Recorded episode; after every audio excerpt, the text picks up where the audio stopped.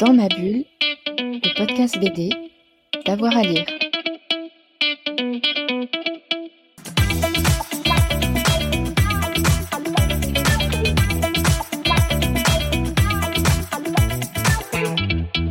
Contrairement à notre maison d'édition, euh, ce qui me vient là spontanément sur cette question qui est hyper, hyper, hyper difficile, euh, je vais euh, citer trois BD américaines.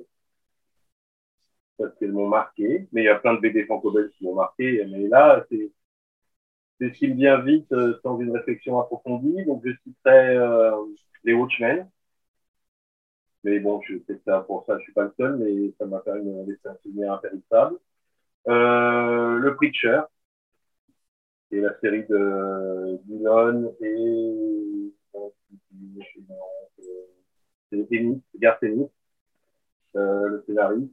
Et, et puis, bah, parce que par, euh, par euh, association d'idées, je mets aussi le Transmétropolitan, euh, série de Warren Ellis. Euh, trois, trois scénaristes euh, anglo-saxons, mais pas américains.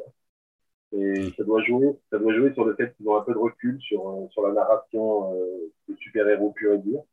Et ces trois histoires, trois séries, euh, trois, trois BD qui sont, euh, que je trouve extraordinaires.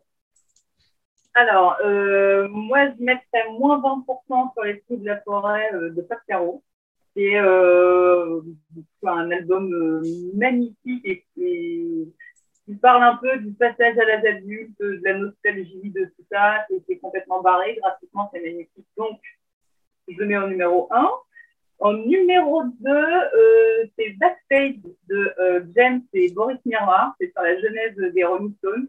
C'est c'est super drôle, c'est beau, c'est voilà, tout ce que j'adore. Et la troisième, c'est pas hyper original, mais c'est euh, le numéro 9 de Gaston Lagaffe, parce que c'est la première BD que j'ai lue et où en la lisant, je me suis dit, ben, c'est ce que je veux faire euh, plus tard.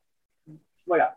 Donc, voilà pour mes, mes trois BD. Dans ma bulle, le podcast BD, d'avoir à lire.